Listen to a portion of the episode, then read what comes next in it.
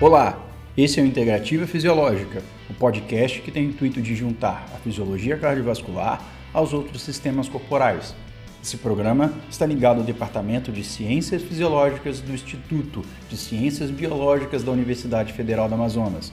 Eu sou o professor Guilherme Areias, docente do Laboratório de Fisiologia Humana, e com auxílio dos discentes da nossa instituição, iremos trazer programas de forma mensal para vocês.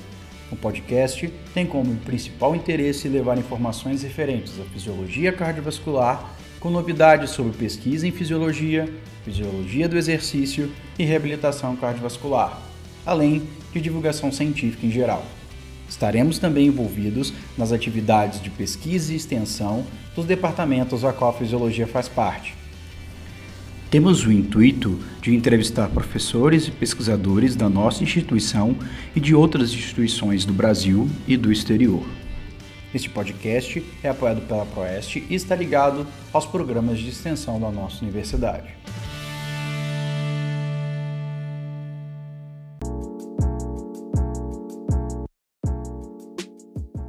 Olá, ouvintes do podcast. Hoje teremos o prazer de entrevistar o Dr. Marcos Lacerda. O Dr. Marcos Lacerda é um importante pesquisador do nosso país e que atua aqui em Manaus. Possui graduação em Medicina pela Universidade de Brasília, especialização em Infectologia pela Fundação de Medicina Tropical Dr. Heitor Vieira Dourado e doutorado em Medicina Tropical pela Universidade de Brasília. É médico da Fundação de Medicina Tropical Dr. Heitor Vieira Dourado e especialista em saúde pública do Instituto Leônidas e Maria Dani da Fiocruz aqui no Amazonas além de professor do programa de pós-graduação em Medicina Tropical da Universidade do Estado do Amazonas. Ele é ex-professor adjunto da Kent State University e da Tulane University, ambas as instituições americanas, e coordena desde 2017 o Instituto de Pesquisa Clínica Carlos Borborema, aqui em Manaus. Já orientou mais de 50 estudantes de iniciação científica, mestrado, doutorado e pós-doutorado, e tem mais de 290 publicações científicas. Ele é pesquisador 1C do CNPq e editor associado da Revista de Saúde Brasileira de Medicina Tropical, da PLOS ONE Neglected Disease e Frontiers Tropical Medicine. Seu tem como principal foco as pesquisas em malária, HIV, tuberculose, acidentes zoofídicos, arbovírus e doenças emergentes. Além disso, foi um dos principais pesquisadores do estudo a qual utilizava cloroquina para a Covid-19 aqui no estado do Amazonas. Muito obrigado, Dr. Marcos Lacerda, por aceitar o nosso convite.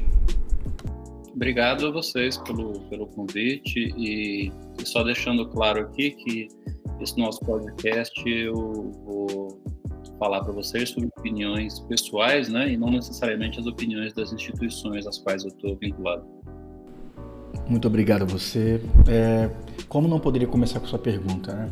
Como foi participar de um estudo clínico tão importante como o que foi realizado com cloroquina e como conseguir organizar a equipe por algo tão grande e também com um tempo tão curto? É, acho que essa foi a foi o maior desafio da vida nosso da pesquisa. É, a gente tinha uma situação relativamente privilegiada para fazer esse estudo em primeira mão, porque a gente já trabalhava com cloroquina há muito tempo, tínhamos uma parceria com Farmanguinhos, que é uma das produtoras, das principais produtoras de cloroquina aqui no Brasil. Então eles conseguiram fazer para a gente uma remessa de um lote específico para o estudo e mais um, um, um, grupo de comprimidos placebo. Então isso tudo aconteceu muito rápido por essa parceria que a gente já tinha. Um grupo de pesquisa que já, já era treinado em pesquisa clínica, né? não é do dia para a noite que a gente pode fazer pesquisa clínica. A gente ter um certo preparo, um certo treinamento para isso, para garantir a segurança do paciente. Então, a gente teve uma situação muito dramática lá em março, com o aumento de casos, e a gente identificou que teríamos uma, uma grande epidemia também na cidade. Né? Uh, o governo do estado definiu, então, o Hospital Delfinazis como um hospital de referência para pacientes graves com Covid-19, e a gente imediatamente se deslocou ao hospital onde a gente conseguiu montar uma estrutura bastante boa para fazer é, esse estudo. Apesar da cloroquina já, já ter sido utilizada na China e na Europa, não havia nenhum estudo clínico controlado, randomizado, para avaliar essa medicação, especialmente a parte da segurança dessa medicação. Né? Então, a gente identificou que havia ali uma oportunidade de acompanhar os pacientes dia a dia, fazendo eletrocardiogramas e ver se de fato era segura a cloroquina nesses pacientes. Esse era o nosso principal objetivo. E além disso, nós tínhamos o objetivo de testar duas doses diferentes, né? Uma dose mais alta e uma dose mais baixa de cloroquina, porque havia vários estudos no mundo testando diferentes doses e a gente tentou verificar duas doses. E pela velocidade com que o estudo aconteceu, pelo alto número de pacientes graves que a gente teve internado, a gente conseguiu em talvez 15 dias, foi mais ou menos o tempo que a gente incluiu uh, ah, 80 pacientes e a primeira análise mostrou uma coisa importante pela primeira vez no mundo, que no quinto dia de doença, quem tinha usado cloroquina com azitromicina é, ainda tinha vírus na secreção respiratória. Né? Então, foi, foi a primeira vez em que se identificou que no quinto dia de doença ainda tinha bastante vírus em secreção respiratória. E isso foi totalmente contraditório com aquele primeiro estudo feito na França, que acabou motivando o uso da cloroquina por, por vários países. Né? E além disso, também mostramos que doses mais altas não eram tão seguras porque elas tinham vários eventos adversos. Então a gente fez a publicação até para chamar a atenção do resto do mundo uh, eh, para o fato de que não adiantava ficar aumentando a dose porque havia uma toxicidade para a COVID. Essa dose mais alta era segura em outros pacientes, mas para a COVID ela não era segura. Então esse foi um estudo importante porque o o NIH acabou usando o estudo para é, delimitar, portanto, a dose máxima que poderia ser usada na Covid-19. E aí, a partir daí, outros estudos acabaram confirmando a mesma coisa que a gente viu, que não havia eficácia na negativação do vírus, né? E estudos, obviamente, melhores saíram depois, controlados com um grupo de controle que não usaram cloroquina. Naquele momento, lá no início, foi tudo muito complicado, porque a gente ainda achava que a cloroquina uh, servia, então a gente não conseguiu fazer um grupo controle, né? Então cada estudo tem o seu desafio no seu momento e a gente de fato teve essa dificuldade toda em conseguir colocar esse grupo todo dentro de um hospital, numa população em pânico, né? Muita gente morrendo. Preciso lembrar que a gente trabalhou só com pacientes graves. Portanto, trabalhar com os pacientes dentro da UTI, os familiares, é um, é um desafio a mais. É, excelente resposta. É, uma coisa que eu normalmente falo para meus alunos uh, é que a hipótese ela é algo que a gente né, joga isso como nula. Né? Provavelmente vocês tinham, como você tinha colocado, uh, o intuito de encontrar uma resposta positiva e não encontrou. Né? E isso é muito complicado para a população, a sociedade que não tem um conhecimento científico de entender isso. Então, é, dando continuidade com a primeira pergunta, como você acha que podemos levar um entendimento melhor sobre o que é o estudo clínico em uma sociedade com tão pouca base para o conhecimento do método científico? Olha, eu acho que esse, essa é uma iniciativa né, que a gente está fazendo aqui, um podcast que algumas pessoas vão ouvir, estou vendo alunos participando e os alunos eu acho que são o grande alvo da gente, são as pessoas que estão em formação é, nunca se discutiu tanto sobre ensaio clínico, sobre ciência. Então, de uma certa forma, apesar de tudo, apesar de muita informação falsa, né, dizer, a quantidade de fake news, não só sobre o nosso estudo, mas sobre vários outros estudos, é, tem dificultado muito a compreensão das pessoas é, sobre os resultados, mas a ciência está sendo mais discutida. Eu tenho dado muita aula em universidade, em pós-graduação, e as pessoas estão mais estimuladas a entender sobre pesquisa clínica, né? Eu acho que nem o pessoal do Amazonas sabia muito que a gente fazia pesquisa clínica de qualidade. Quando saiu na mídia que Manaus tinha sido o primeiro lugar a fazer um ensaio com cloroquina para Covid, muita gente achou mesmo que, que era alguma alguma coisa mal feita, quer dizer, nem a população de Manaus tinha conhecimento que há 40 anos a Fundação de Medicina Tropical faz ensaios clínicos com drogas, vacinas. Então, foi também uma chance de mostrar para o público amazonense o que ele tem de mais precioso e sagrado, que é a pesquisa clínica feita com muito, muito boa qualidade, né? Quer dizer, quase todas as medicações para malária do mundo, elas acabam sendo testadas aqui em Manaus e depois elas vão ser recomendadas pelo Ministério da Saúde. Então, ninguém começou a fazer pesquisa clínica por causa da Covid. A gente já tinha toda a experiência e só colocamos isso é, a serviço dessa nova doença. Afinal de contas, afinal de contas todos nós acabamos sendo interrompidos né, pela doença é, e precisamos dar alguma resposta. Bom, eu vou pedir para o professor Dr. Rafael, vai fazer a próxima pergunta. Ele também é, ele faz parte do podcast, do projeto. Pode falar, Rafa. É, boa tarde, professor Marcos. Um prazer em falar com você. Eu tenho uma, uma, uma, curiosidade em relação ao uso da cloroquina, né? A gente sabe que é um fator emergencial, né, fez com que os estudos é, fossem feitos né, de maneiras assim muito aceleradas, né?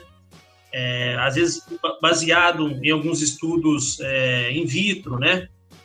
E uma coisa que eu fiquei curioso é o seguinte: existe alguma evidência mostrando que pessoas que fazem uso é, da cloroquina para o tratamento de outras doenças, por exemplo, malária, lúpus, essas pessoas poderiam se beneficiar de um quadro mais brando da Covid-19?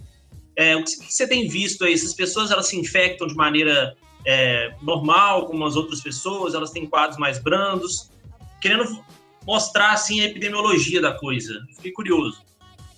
É, essa, é uma, essa é uma excelente pergunta, né? Lá no início, a primeira coisa que a gente fez foi justamente tentar mapear as pessoas que já usavam cloroquina cronicamente é, é, o caso, por exemplo, de pessoas que têm lúpus ou artrite reumatoide, algumas delas usam a cloroquina diariamente para evitarem ter uma reagudização, uma reativação da doença. Então, a, a, Sociedade Brasileira de Reumatologia e a gente aqui em Manaus, a gente desenhou um estudo que foi no Brasil inteiro, foram quase 10 mil pessoas contactadas por telefone que usavam cloroquina, e a gente fazia todos os meses uma nova ligação para esses pacientes para saber se eles tinham ficado gripados, se eles tinham tido a confirmação de Covid-19, se tinham sido hospitalizados. E a conclusão desse primeiro estudo, que eu acho que foi um dos maiores do mundo, é, mostrou que as pessoas que estavam usando cloroquina, na verdade, até estavam pegando mais Covid do que os seus familiares que não tinham essa doença e, portanto, não estavam usando cloroquina. Né? Então, outros estudos foram feitos de forma muito parecida é, com essa sugestão que você está dando aí. Quer dizer, já pessoas que usavam a droga e a gente foi acompanhando elas e viu que não havia um comportamento diferente. Esses pacientes com doenças é, reumáticas, é, entretanto, eles usavam outras substâncias que acabaram sendo promissoras no tratamento da Covid-19. É o caso da anti-interleucina 6, por exemplo, foi uma observação de que quem usava antiterleucina 6 estava tendo quadro menos grave. E, de fato, é, é, um dos, é uma das medicações hoje que está sendo investigada com algum sucesso no tratamento de Covid-19. Mas, é, lamentavelmente, até o Guilherme comentou, é, a gente não viu o efeito da cloroquina nessa população. Eu digo lamentavelmente por isso, ou seja, a gente realmente estava muito esperançoso que alguma medicação pudesse ter ação contra o vírus, e a população estava muito entusiasmada, como nós estávamos, mas o processo científico é assim, né? Dizer, eu posso encontrar alguma coisa positiva ou não. E quando a gente encontrou essa coisa negativa, a população não soube muito bem lidar com, com o resultado que a gente encontrou. E esse estudo foi publicado, professor? Esse estudo está em fase de publicação agora, existem outros. O primeiro publicado seguindo uma série de pessoas com doenças reumáticas aconteceu em Portugal, e depois outros países, eh, Israel também, eles publicaram uma série muito grande e todos os estudos têm mostrado que quem usava cloroquina não conseguiu se proteger, até porque a dose de cloroquina que essas pessoas usam, desde o início a gente sabia que não era uma dose suficiente, né? Os estudos in vitro mostravam que a dose da cloroquina para o vírus, ela tinha que ser uma dose mais alta. Por isso que no nosso estudo a gente testou uma dose mais alta porque não é qualquer dose de cloroquina que consegue ter eficácia sobre o vírus. Perfeito, professor. Muito obrigado. Muito obrigado, Rafael, pela pergunta. Muito obrigado, é, doutor Marcos, pela resposta. Agora eu vou falar para o Mesac fazer a próxima pergunta. O Mesac ele é aluno ah, da biotecnologia aqui da UFAM. Pode falar, Mesac. Sobre os estudos com vacinas, iremos bater o recorde de tempo de, de confecção de uma vacina. A mais rápida até hoje foi a do ebola, com cinco anos para chegar aos resultados finais. Na sua opinião, as medidas de segurança aplicadas para a realização de todos os ensaios clínicos foram todas adequadas? Você possui é, alguma crítica principal é, diante desses estudos realizados? Ah, essa é uma excelente pergunta. Eu acho que sim, acho que a gente vai bater o recorde de tempo. É, por causa da pandemia, houve uma, um desejo coletivo é, mundial para uma vacina. Então, não é à toa que a gente tem aí várias vacinas já na fase final de estudo, em fase 3. Né? Há informações de que já na semana que vem é, o Reino Unido, por exemplo, começa a vacinar parte da sua população. É, a China e a Rússia já estão vacinando grupos de maior risco com as suas vacinas. Então, sim, acho que foi um, um feito histórico. É, eu não acredito que haja muito como se burlar as questões é, metodológicas, né? De tudo que a gente está lendo sobre as vacinas, as metodologias foram absolutamente rigorosas. O que eu acho que a gente ganhou muito tempo foi na questão burocrática, né? É, a parte de regulamentação ela foi muito acelerada e a gente aprendeu, portanto, que toda essa parte de regulação ela, ela é a parte, ela é o gargalo no desenvolvimento de drogas e vacinas. E isso tudo foi encurtado é, graças à pandemia, né? É, é, preciso lembrar que vacina para vírus geralmente é mais fácil mesmo, né? Existem plataformas já conhecidas. O ideal, e eu acho que isso daqui para frente vai acontecer, é que os grandes laboratórios tenham plataformas para vários tipos de vírus, plataformas prontas. Eu acho que o mundo está na hora de parar de é, esperar que chegue um, uma doença letal para começar a estabelecer a plataforma de pesquisa daquela vacina. Então, por exemplo, com influenza, todos os anos a gente muda a vacina, né? Porque o vírus influenza ele muda todo ano e o que a gente faz é usar a mesma plataforma de produção, é, colocando o vírus que está circulando mais naquele ano. Então, isso já é uma rotina, por exemplo, para influenza.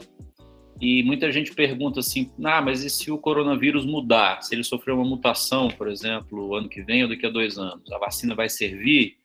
Imagina-se que sim, porque essas plataformas elas estão preparadas para incorporar novas mutações, de forma que eu posso rapidamente mudar a vacina, mantendo a mesma eficácia e, e o mesmo nível de segurança, né? Mas concordando contigo, eu, eu acho sim que a gente aprendeu muita coisa, vamos bater um recorde. E é, acho que nós teremos boas vacinas para serem usadas. É, elas têm mecanismos diferentes, elas têm racionais diferentes, elas vêm de países diferentes, mas o que a gente está vendo é que todas elas têm uma eficácia bastante grande e uma boa segurança o que vai ser absolutamente necessário. Né? Nós temos aí mais de 7 bilhões de pessoas para vacinar e não dá para esperar que uma única vacina de um único fabricante consiga abastecer o mercado todo. Então é, é muito importante que a gente tenha essa concorrência, até porque um problema que eu tenho em uma vacina, eu vou ter é, outras vacinas para lançar mão. Bom, é, muito obrigado pela resposta. É, a gente sabe que uh, essa, essa, necessidade de uma vacina e toda essa correria que está tendo, uh, a gente sabe que pode acontecer erros e, e, e esses erros eles podem estar tá, uh, limitando um pouco, né? Olha o caso do que aconteceu com os estudos de Oxford. Então, é, a pergunta, a próxima pergunta tem muito a ver com isso. Assim. O que você acredita que aconteceu com o estudo clínico de Oxford para tantos erros na sua condução e ter respostas que estão sendo altamente criticadas pela sociedade científica no mundo todo?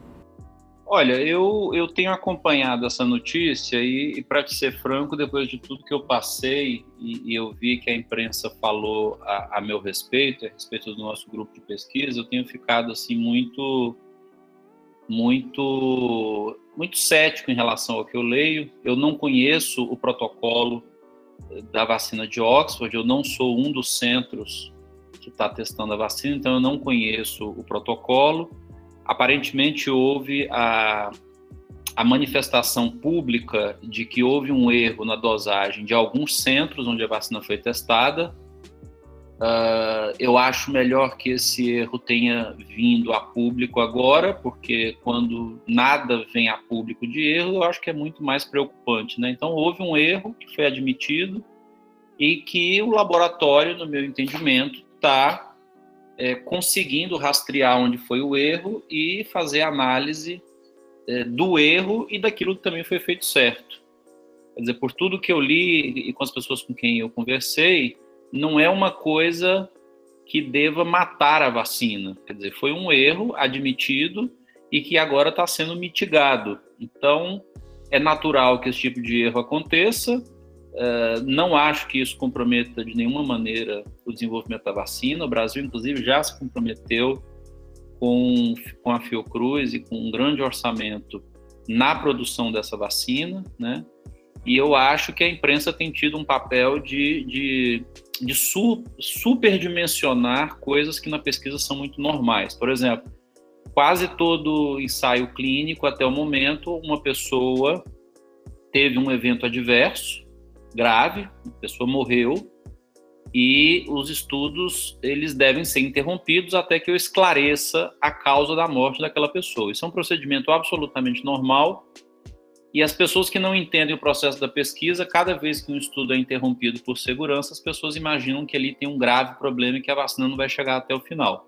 Ora, se eu tenho uma pessoa que está num estudo de vacina, eu tenho um grupo que usou a vacina e um grupo que não usou a vacina, né? Então, aquele grupo que não usou a vacina é um grupo que pode pegar mais Covid-19. Portanto, aquele grupo tem mais chance de ter a infecção e de morrer.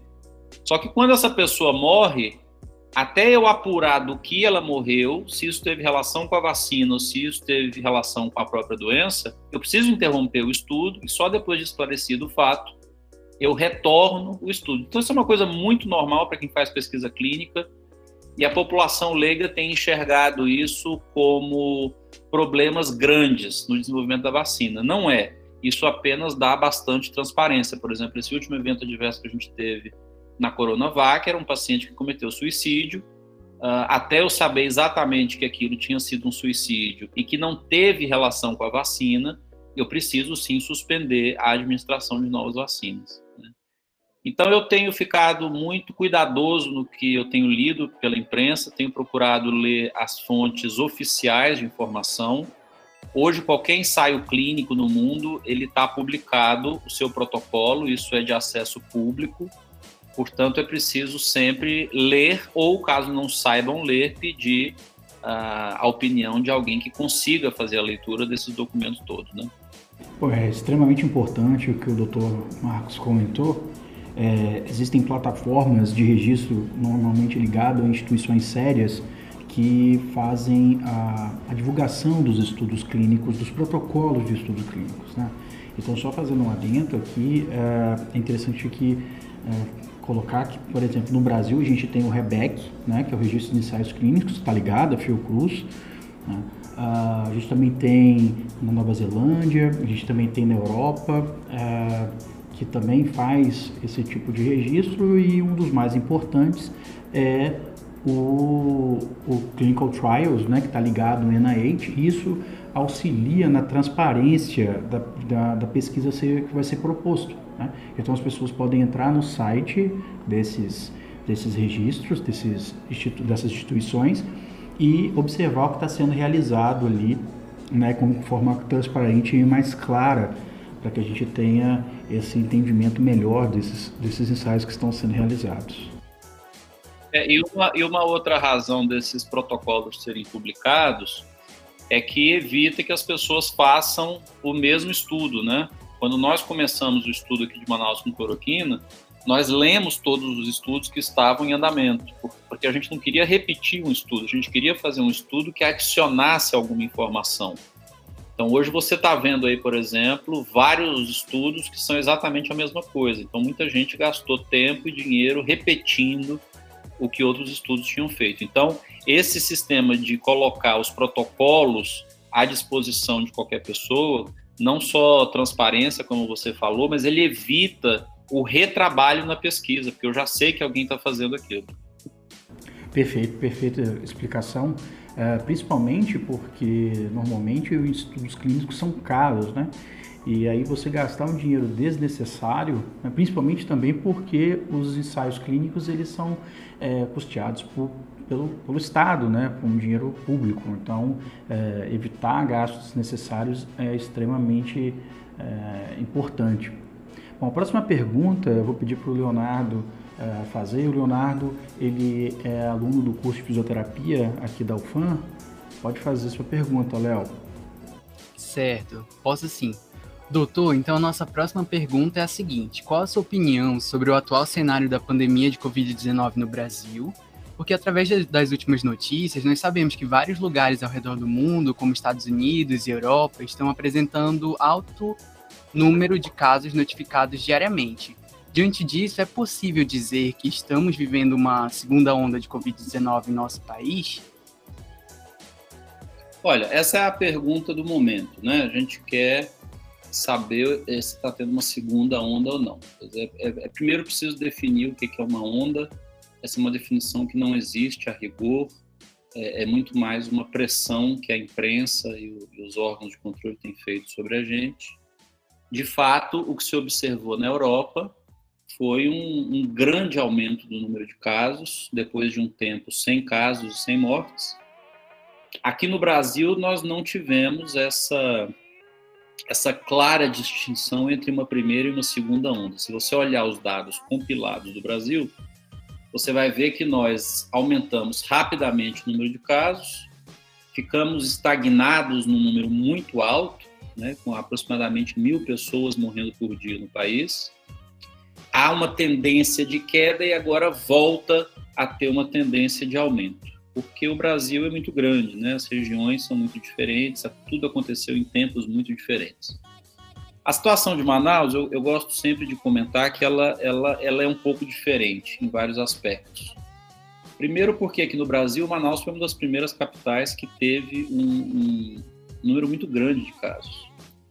Então, é, o, que, o que se viu aqui em Manaus é, não se viu claramente em outras capitais, porque Manaus foi pega de surpresa num momento sazonal, ou seja, num período onde vírus respiratórios eram mesmo transmitidos com maior facilidade. Então, o vírus chegou aqui naquele momento de muita chuva, que todo mundo que conhece Manaus sabe que aqueles meses de março, abril e maio chove muito, então as pessoas têm uma tendência a ficar mais aglomeradas e o vírus entrou exatamente naquele momento. Ele pegou carona num excelente momento epidemiológico.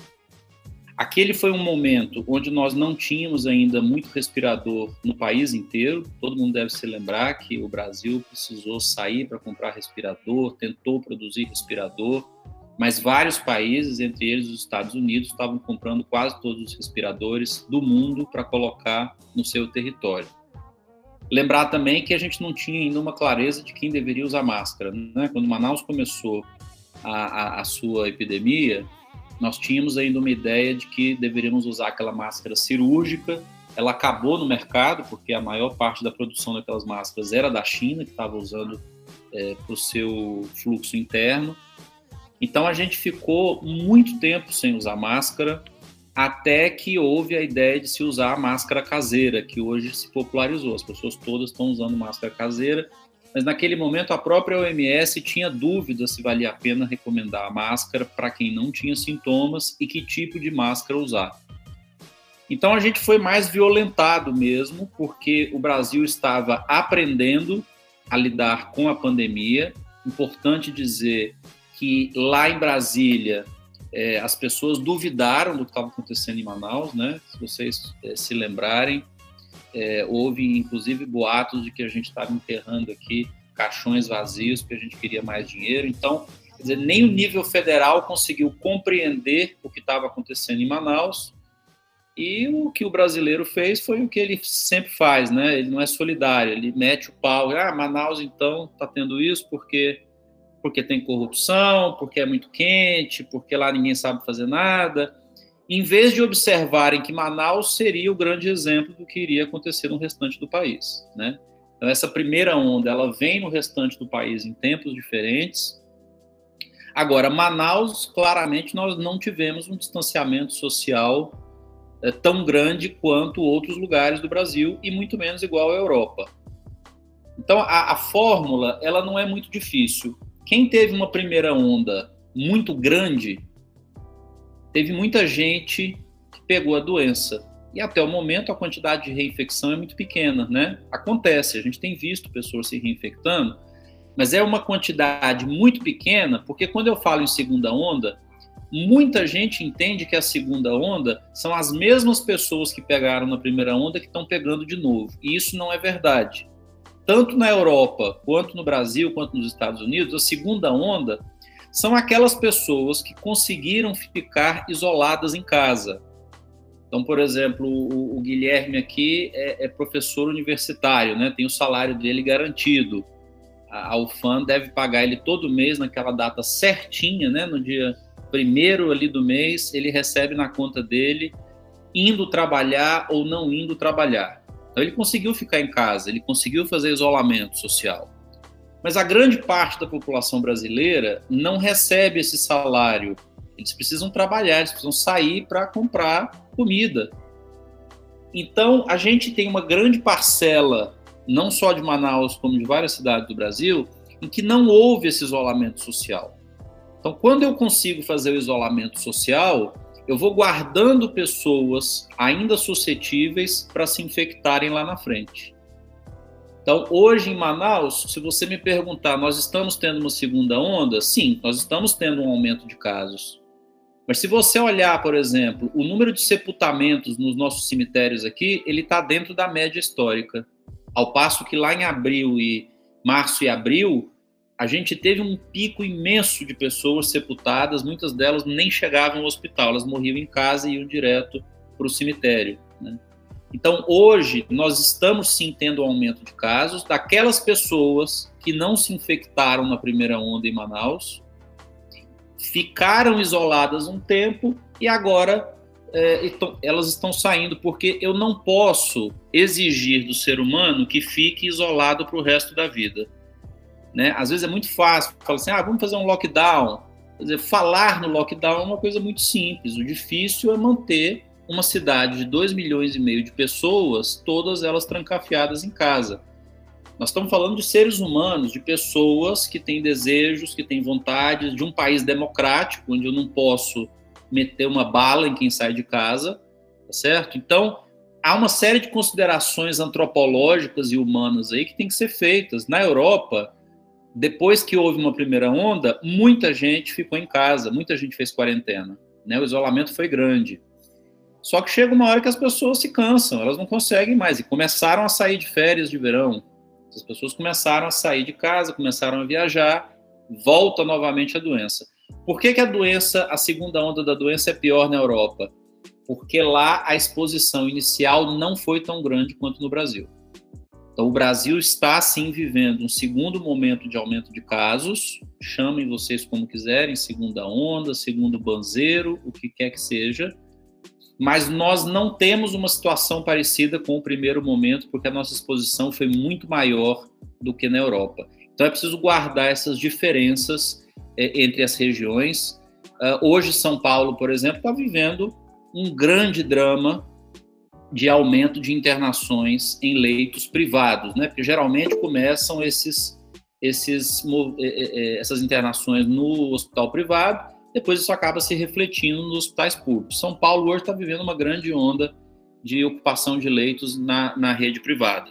Então, quer dizer, não é só o Amazonas que estava tão errado assim. Quer dizer, existem outros lugares no Brasil que vão passar por essa mesma situação, porque o balanço entre manter as pessoas em casa e manter as pessoas fora de casa é um balanço muito difícil, mesmo para o político. É, professor, só aproveitando o gancho dessa, da sua resposta, foi muito interessante. Em relação aos casos de reinfecção, que, que se observa? Essas pessoas apresentam quadros mais brandos ou mais severos do que da primeira vez que foi infectado? O que, que o pessoal tem observado na clínica? O, o número que a gente tem ainda é muito pequeno para fazer qualquer tipo de análise. O que a gente vê na nossa rotina é uma pessoa que pegou, por exemplo, lá em março, abril, ela teve um quadro, é, foi confirmado com Covid pelo PCR, é importante dizer que para eu falar em reinfecção, eu tenho que ter a PCR positiva nos dois momentos. O que está fazendo muita confusão hoje na população é que ela teve uma infecção e isso não foi confirmado por PCR, ela fez um teste rápido. Então, esse teste rápido ele não é muito confiável, então tem que tomar cuidado. A verdadeira reinfecção ela tem em dois momentos diferentes o PCR positivo. E aí o que a gente tem visto não é nenhum quadro mais grave. Dizer, eu tenho visto muitas vezes pessoas até com sintomas brandos, mas é como eu te falei, ninguém no mundo tem uma quantidade muito grande de casos para fazer essa constatação. Ela acontece sim, isso é verdade, mas ela não é a regra. Ou seja, mesmo após aí nove meses de pandemia, nós não estamos vendo maciçamente pessoas se reinfectando. Ok, muito obrigado. Excelente resposta, muito obrigado, doutor Marco. Obrigado, Rafael. É, bom, qual é o papel das autoridades públicas de um país para o enfrentamento de uma pandemia? De que forma o negacionismo pode impactar sobre o manejo da doença em meio à população? É, o, o poder público, numa situação dessa, ele é a nossa única alternativa, né? Nós não temos nenhuma condição de delegar o controle de uma pandemia dessa, por exemplo, aos hospitais privados, ou a uma indústria farmacêutica, ou a uma universidade. E também não devemos delegar isso aos estados e municípios, né, que foi o que aconteceu nessa pandemia. A gente, infelizmente, foi visto numa situação muito complicada em que o governo federal, que é o grande planejador das estratégias, ele se recusou a reconhecer que nós iríamos enfrentar uma grande pandemia. Então, com isso, a gente teve uma perda de tempo, né? Então, esse negacionismo que você mencionou, ele leva à perda de tempo. Quer dizer, a Europa já vinha enfrentando uma grande crise, com um número grande de mortos, e o Brasil preferiu é, dizer que nós tínhamos uma situação na Itália diferente, porque a Itália tinha mais idosos, porque lá era um clima mais frio, e a gente foi tentando se enganar aqui no Brasil, achando que quando a pandemia chegasse aqui, ela não encontraria um solo fértil. E, a verdade é que a pandemia foi justamente aqui que encontrou o solo mais fértil. Né? O nosso desempenho, em comparação com outros países, foi um, um, um desempenho muito ruim apesar de que nós tínhamos um sistema socializado de saúde, né? O sistema único de saúde, ele de alguma forma tinha que ter sido usado no nosso benefício. E se você olha os números nos Estados Unidos, por exemplo, a, quem conhece o sistema de saúde americano sabe que as pessoas, de um modo geral, que não têm é, o seguro de saúde pago, elas não têm para onde ir. Elas, elas têm que pagar toda a sua internação, a menos que elas tenham um plano de saúde, que não é verdade para milhões e milhões de americanos.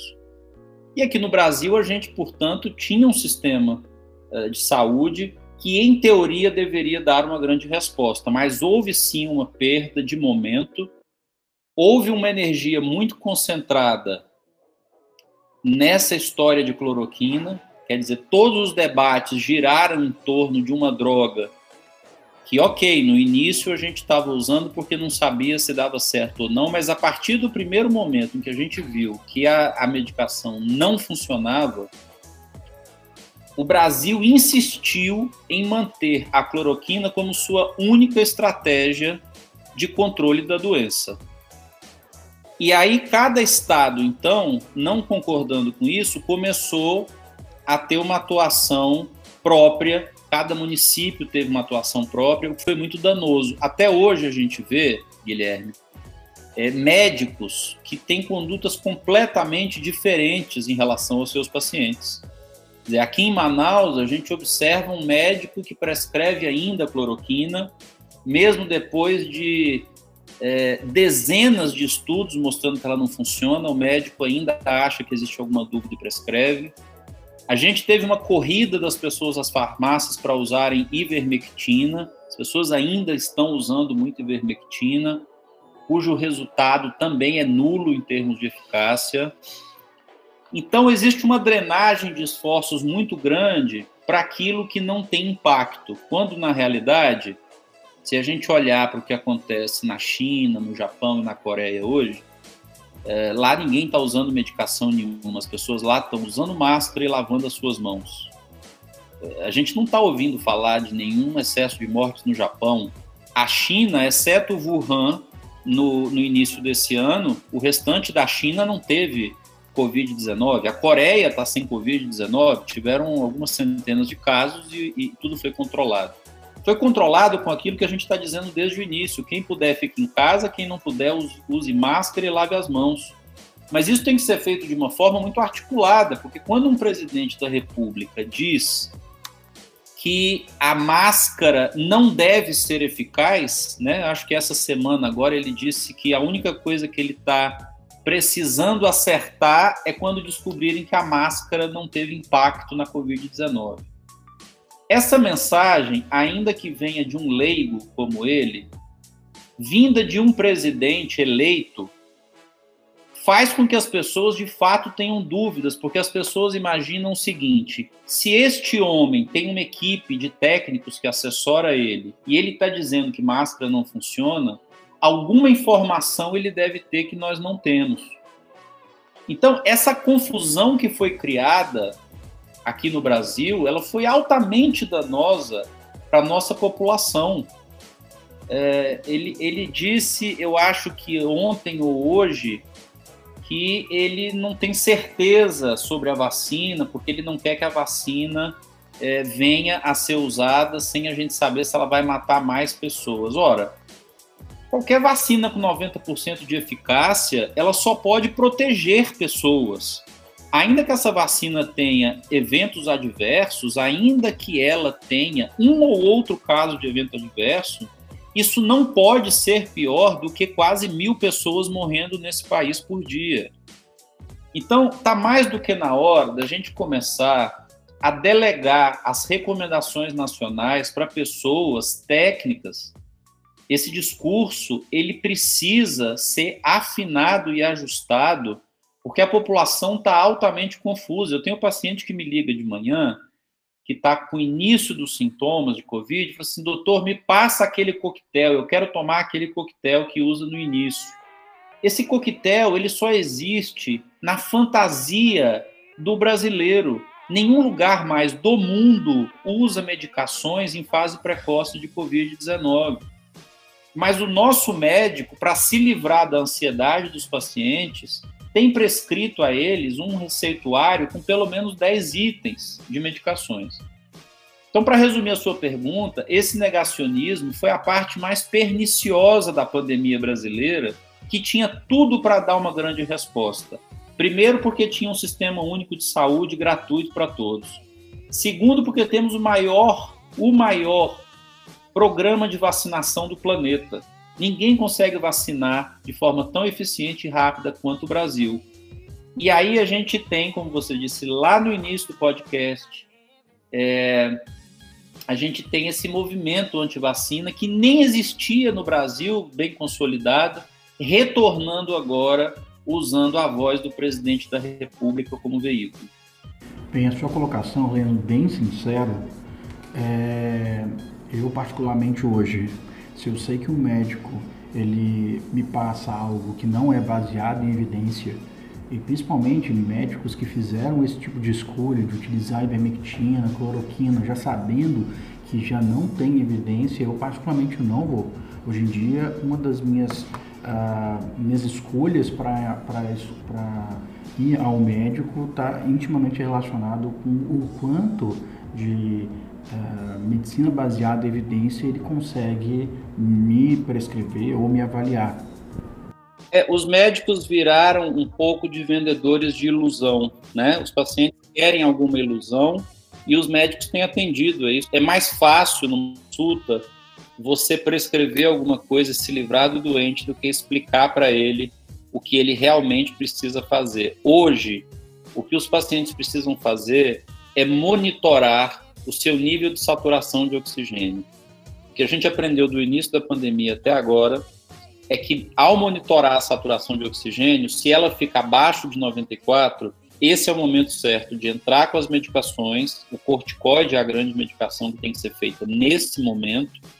E é, o paciente precisa ser internado para receber o oxigênio suplementar.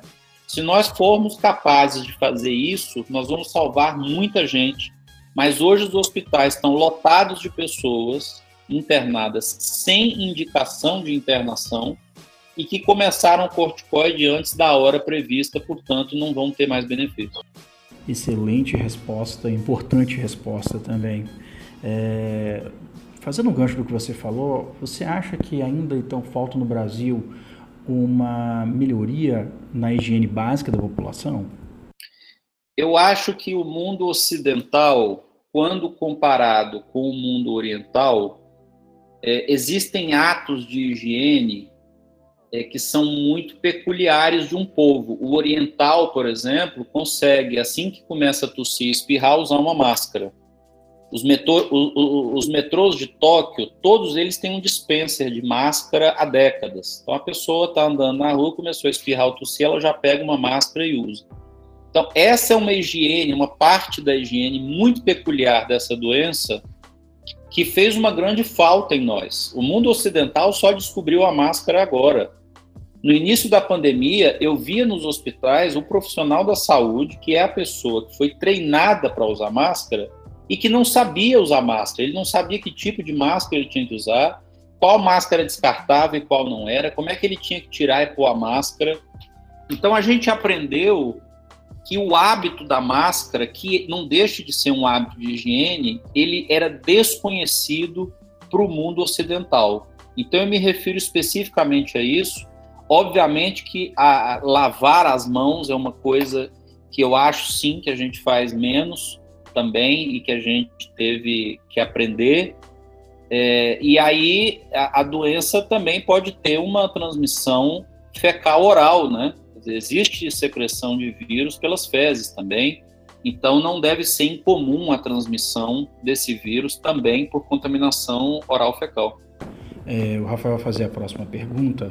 Pode falar, Rafa. Sim, professor, pegando um gancho né, na questão do uso das medicações, no início da pandemia muito se falou né, da, da cloroquina e agora parece que o, o foco está na ivermectina. Gostaria de saber se o uso indiscriminado da ivermectina poderia levar a um aumento da resistência né, dos parasitos quando expostos a essa droga, de maneira análoga é o que acontece, que acontece com os antibióticos. É, a, a, resistência à ivermectina, ela, a, apesar do uso maciço, por exemplo, na área veterinária, a gente não tem, como antibióticos, uma facilidade em desenvolver resistência, né?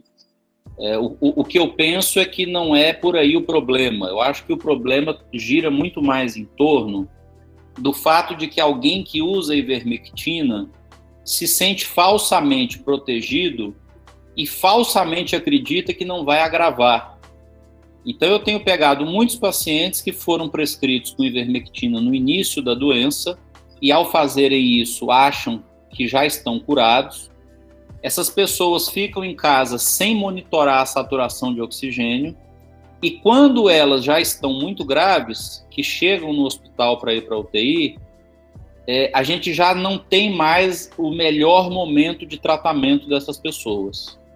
Então, eu acho que o, o, maior problema do uso da medicação sem eficácia não é a questão da resistência, porque a ivermectina não tem uma resistência é, tão facilmente adquirida assim, mas é a falsa sensação para quem toma de que está tudo bem. Quer dizer, isso acaba criando aqueles casos que chegam em fase muito tardia no hospital e que a gente muitas vezes não consegue mais resolver. Perfeito, professor. Vou só engatar uma outra pergunta aqui é, questão de curiosidade, né? É, o mundo está passando por uma pandemia e isso está fazendo com que as pessoas utilizem máscara, mesmo que de maneira não muito correta, algo que não acontecia no passado, né? Esse uso de máscara, ele está ajudando, ele está ajudando a reduzir, por exemplo, é, a infecção por influenza. Já tem algum estudo mostrando que esse uso de máscara está reduzindo infecção por vírus respiratório? Olha, essa é uma boa pergunta. A gente até vai passar agora por, uma grande prova no Brasil, né? porque começa aqui na região norte e nordeste agora a nossa estação de influenza. Então eu espero que as autoridades do estado estejam monitorando a circulação de influenza, porque agora já vai começar a chover e aumenta a influenza aqui. Então nós vamos passar por uma primeira grande prova a esse respeito. Mas tem doenças como tuberculose também, né? É, que são transmitidas por via aérea e a gente vai saber se isso teve algum impacto também aí no, no, no próximo ano. Uh, o que a gente tem é uma evidência interessante, né, mostrando que o número de internações, hospitalizações é, de crianças asmáticas diminuiu muito no mundo inteiro. Então parece que de alguma forma as crianças estão sendo menos expostas a vírus respiratórios, que são o principal gatilho da crise asmática.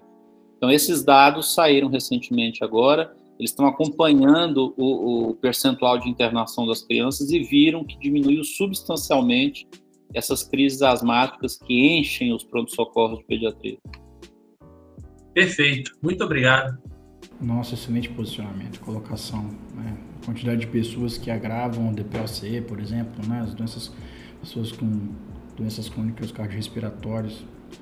É. A próxima pessoa que vai fazer a pergunta é a Vitória. É, a Vitória, ela também é aluna de fisioterapia. Pode fazer sua pergunta, Vitória. Posso, boa tarde. Professor, você acha que essa pandemia nos deixará mais preparados é, para futuras pandemias que possam vir surgir? Possam... Não, eu não, eu não tenho dúvida. Eu acho que existe um grupo de pessoas que querem enxergar os benefícios e as belezas da pandemia, né? As pessoas só veem a desgraça do que aconteceu e a gente que estuda a história das pandemias sabe que cada pandemia dessa faz a humanidade mudar sempre para melhor, né? Infelizmente a gente paga um preço alto. Milhões de pessoas já morreram de Covid no planeta e esse preço é um preço alto, mas a humanidade ganhou muita coisa. A primeira dela foi a conectividade. A gente conseguiu uh, fazer uma conectividade que nesse planeta nunca existiu nós tínhamos já recursos, mas nós não tínhamos aprendido a usar esses recursos e hoje a, avó da gente está usando é, videoconferência para conversar com a vizinha dela. Então, é, esse foi um grande salto. O outro grande salto foi aquele que eu comentei lá atrás sobre as plataformas de vacinas. Nós não podemos esperar um agente é, acontecer, matar a gente para eu começar a pensar numa vacina. Eu tenho que ter plataformas prontas. O que aparecer, eu jogo nessa plataforma e tenho uma vacina pronta em, em poucos meses, né? Uh, circulou um vídeo, né, no início da pandemia, onde o Bill Gates tinha dito, né, que a, a próxima, o próximo grande evento na humanidade que mataria muita, muita gente não seria uma guerra, mas sim uma, uma pandemia de alguma coisa infecciosa. E ele, na verdade, acabou dando certo, e chamou muito a atenção das pessoas, isso é muito previsível, né? A, a, verdade é que hoje, com a gente também circulando muito pelo planeta, interagindo com a natureza, a chance de novos episódios desses é cada vez mais frequente. Mas eu não tenho a menor dúvida que a gente aprendeu muita coisa com essa pandemia, porque a última pandemia desse porte que nós tivemos, que foi lá em, em 1918, que foi a, a gripe espanhola de influenza, Naquela época a ciência ainda era muito modesta, né? A gente não tinha ainda muito recurso tecnológico para lutar contra aquilo. Então hoje a pandemia aconteceu num momento com muito recurso tecnológico, mas que não estava pronto para essa velocidade de, de resposta. Então, objetivamente, eu acho sim que a humanidade teve um ganho imenso com essa pandemia e nos próximos anos a gente vai entender melhor o que, que a gente ganhou com ela. Professor, para encerrar aqui a nossa entrevista, essa última pergunta aqui o senhor já respondeu ela em algumas questões anteriores, mas eu tenho uma outra. É, no início da pandemia, né, muito se falou da questão da temperatura, né, que a temperatura fosse modular a atividade viral, que lugares mais quentes iriam sofrer menos que lugares mais frios, né? É, o que, que o senhor tem a dizer sobre isso? Na verdade, parece que a gente não conseguiu observar isso, né? Visto que o Amazonas é um estado muito quente e teve muitos casos, né? É, a gente, a gente naturalmente formula hipóteses, né? A gente viu que o vírus estava acontecendo lá no hemisfério norte num período de frio E a gente fez a hipótese de que talvez ele não teria é, um espaço grande aqui no calor. E aí chega um negócio no Brasil, vem para Manaus, que eu acho que é um dos lugares mais quentes do Brasil, caindo totalmente por terra a ideia de que num local de clima, de clima tropical úmido o vírus não se instalaria. Ele se instalou muito bem, confirmando é, que era uma pandemia mesmo, né? Porque um vírus que tenha um comportamento muito sazonal, ele tem menos tendência a fazer pandemia, porque ele fica indo de um hemisfério para outro, então é mais difícil fazer o que ele fez agora. E desmentindo estudos que tinham sido feitos em laboratório, mostrando que a temperatura impactava na, na replicação do vírus. Né? Então, às vezes, no laboratório uma coisa funciona, mas na vida real é outra história. Da mesma forma que a cloroquina no laboratório funcionou, no ser humano ela não funciona. Ou seja, isso não é uma novidade, a gente já está acostumado com hipóteses ou dados de laboratório que no final das contas acabam é, não se confirmando, né? Uma outra coisa muito parecida com essa foi a história da BCG. É, o pessoal fez um, um, grande, um grande estudo ecológico mostrando o seguinte, que nos países onde se usava pouca BCG, as pessoas tinham morrido mais de Covid-19 do que nos países que usavam muita BCG. E aí fizeram a ideia, fizeram uma hipótese de que a BCG poderia modular a resposta inflamatória e proteger da Covid grave. E aí, de novo, chega a Covid-19 no Brasil, onde todo mundo, todo mundo usa BCG, né, ao nascer, e mata um monte de gente. Então existem até alguns ensaios clínicos agora acontecendo para verificar o quanto que a BCG modula a resposta à COVID-19. Mas é como eu falei, nem sempre uma hipótese que é gerada, ela acaba se confirmando na prática, né? Então essa temperatura foi mais uma que a gente viu que não tem absolutamente nada a ver. É, justamente, o que eu, o que eu pensei foi o seguinte, acho que os estudos podem ter sido feitos né, da deposição da secreção em alguma superfície numa temperatura X e eles viram a latência é, viral. É, isso nos faz pensar que o principal método de infecção seria realmente o aerosol e não a secreção deposta em algum corrimão, em alguma superfície, a gente colocar a mão e levar no olho. Por exemplo, principalmente em Manaus, que é onde é muito quente. Por exemplo, você espirra, você vai depositar a secreção no corrimão ali, 44 graus de temperatura. Tô chutando, tá? Eu acho que três minutos ali já foi, já, já morreu. Então, se eu pegar e botar a mão e botar no olho, pode ser que não tenha é, uma transmissão. Agora, quando ele está ainda né, suspenso e depois que você inspira, né? Se você estiver na Groenlândia ou na Amazônia, o meio interno é igual para todo mundo, a temperatura. Então você iguala o sistema. Foi o raciocínio que eu fiquei pensando. É, não, é, é, é exatamente isso, né?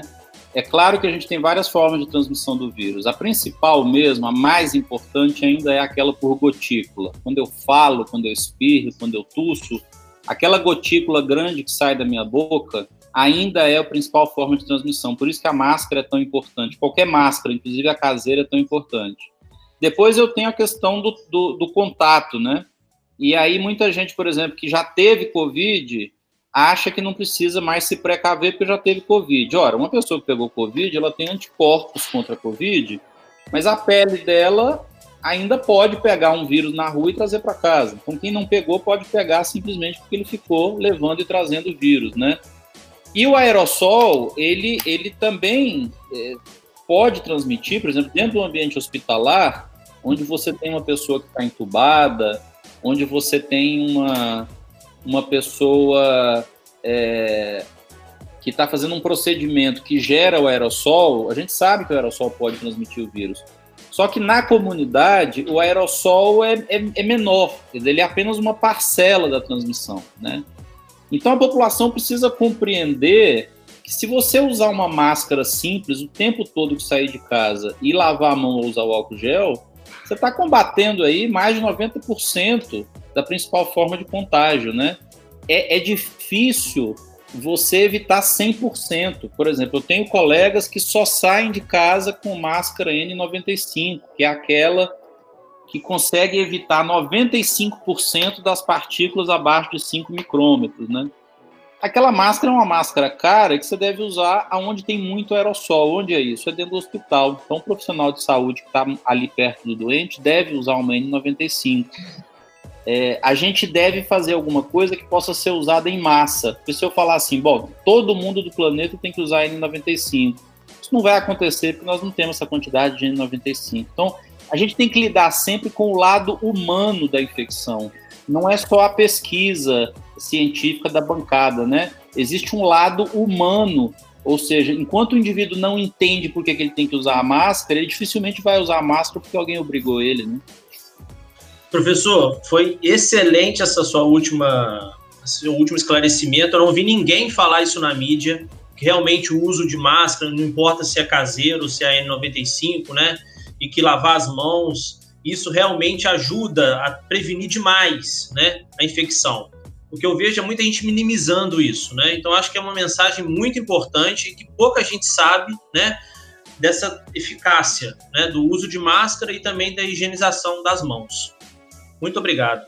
É, eu não tenho visto outra explicação para a gente não ter tido uma grande pandemia no Oriente eu ainda acho, tenho discutido com muita gente no planeta inteiro, que eu acho que o Oriente se deu muito bem na pandemia, justamente porque usou as duas ferramentas que a gente sabe que funcionam: uso de máscara e lavagem de mãos.